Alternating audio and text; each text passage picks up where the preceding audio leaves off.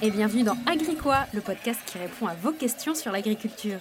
Tu te poses des questions sur l'alimentation et l'agriculture Eh ben moi aussi, je n'y connaissais rien il y a encore quelques années, et même si je suis citadine, je travaille depuis plusieurs années auprès des agriculteurs, et j'ai décidé de vous faire part de mes découvertes. Alors serre-toi un jus de fruits local ou un grand thé, et c'est parti pour la question du jour. Je pense qu'on a tous déjà vu une vidéo de L214 et je pense que si je fais un sondage, tout le monde est contre l'élevage intensif, moi y compris. Hein. Mais si je demande c'est quoi l'élevage intensif, chacun a ses critères, ses arguments, et pour cause, il n'y a pas de définition officielle du terme élevage intensif. Nous sommes en 2023, c'est un sujet qui fait polémique depuis 40 ans, il n'y a toujours pas de définition officielle du terme élevage intensif. Et pourtant, on en a tous une représentation. Hein. Alors qu'est-ce qu'on met derrière ce terme? Et pourquoi cela agace les agriculteurs français? C'est le sujet de ce nouvel épisode. Un petit disclaimer, pour une fois, comme on dit. Mon objectif ici, c'est qu'à la fin de cet épisode, on puisse enfin parler la même langue entre le monde agricole et le monde urbain, on va dire ça, comme ça, et euh, avancer ensemble sur ce sujet ô combien débattu c'est pas de finir en mode l'élevage intensif, c'est super chouette. Hein. Afin que ce soit bien clair pour tout le monde, mon objectif est vraiment d'essayer d'apporter euh, un, éclairage sur le sujet. J'ai eu cette idée en lisant que la FNSEA, donc le syndicat euh, majoritaire agricole, ne voulait pas voir le terme d'élevage intensif dans le futur texte de la stratégie nationale de l'alimentation qui sera décidé d'ici juin prochain. Ce qui montre bien l'actualité de ce sujet toujours très polémique.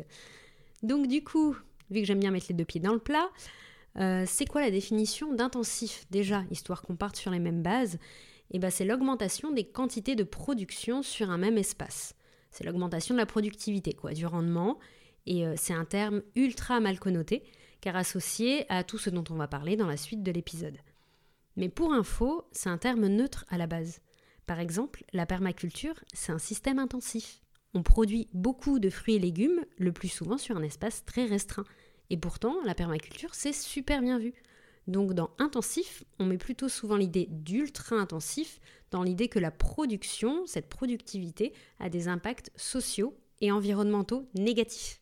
Donc vous privez pas forcément d'utiliser le mot intensif. Mon objectif dans cet épisode est de voir un peu avec vous tous les critères que l'on met le plus souvent sous le nom d'élevage intensif, même s'il n'y a pas de définition officielle, encore une fois. J'en ai à peu près listé euh, trois qui reviennent le plus souvent. Il y en a beaucoup plus, mais j'ai essayé de me limiter pour que l'épisode soit digeste, on va dire. Donc la première chose qu'on entend souvent et qu'on met dedans, c'est la taille. Euh, une exploitation intensive, elle est forcément grosse.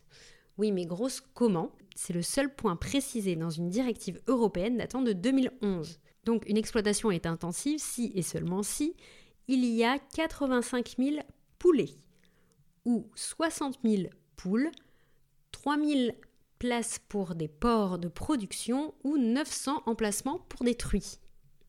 Ça, c'est la directive européenne. Sauf que si je fais un sondage, je pense que vous devez être aussi surpris que moi par les chiffres.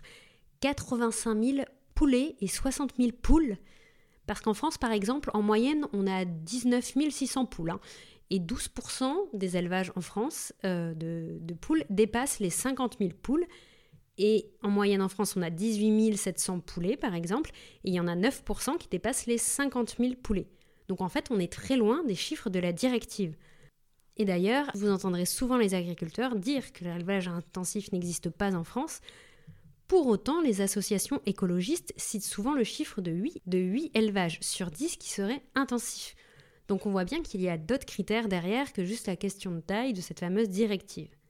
Euh, donc il y a vraiment cette question de, taille qui est vraiment à, questionner, à, définir tous ensemble, parce que je pense qu'il y a vraiment une, problématique là-dessus. Le deuxième argument qu'on va mettre souvent dans l'élevage intensif, ça va être l'accès à l'extérieur. En élevage intensif, tous les animaux sont vus en bâtiment, et à l'opposé, le plein air est vu plus comme un élevage paysan, artisanal. Et en effet, le plein air est très rare dans certaines filières, comme le porc, euh, ou, en volaille.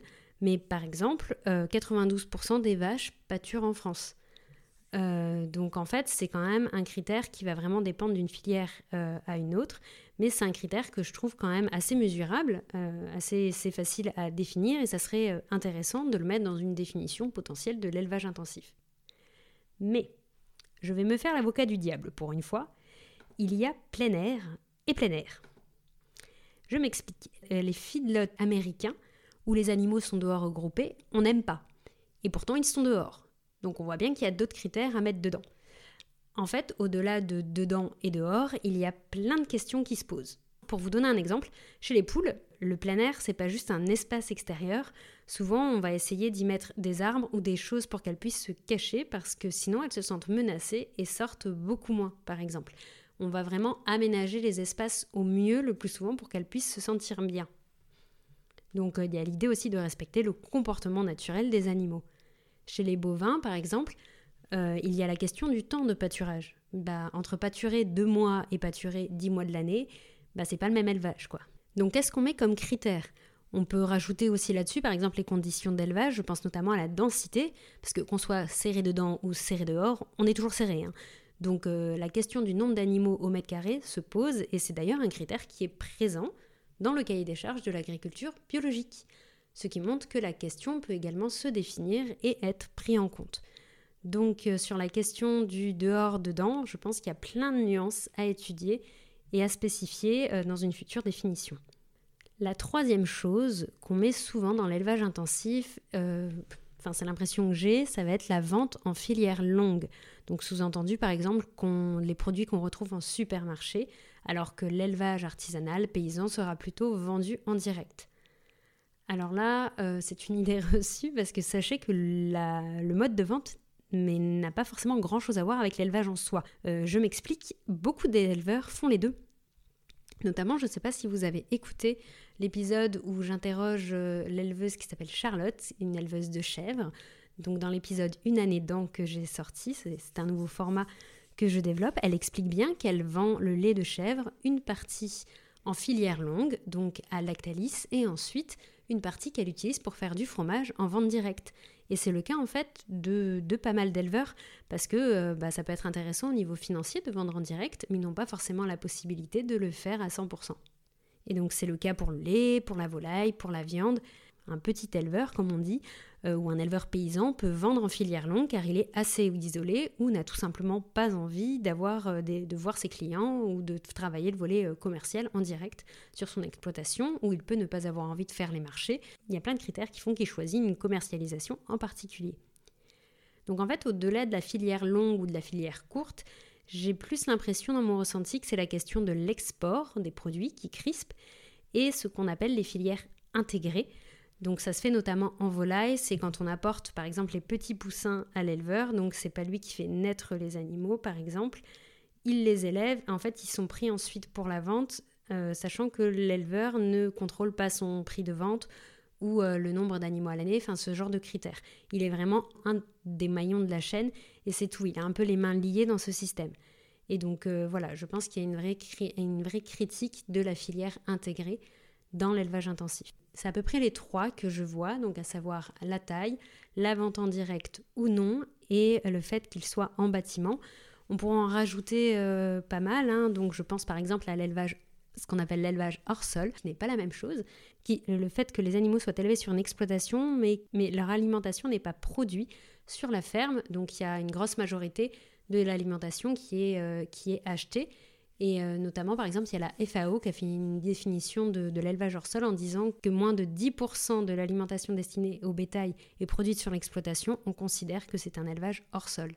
Et forcément, on voit bien qu'il y a un lien avec le fait que plus l'élevage est gros, plus il y a difficulté à être autonome sur un territoire et de produire toute l'alimentation qu'il demande, et ainsi de suite. Donc ça peut aussi euh, s'intégrer dans, euh, dans cette logique-là.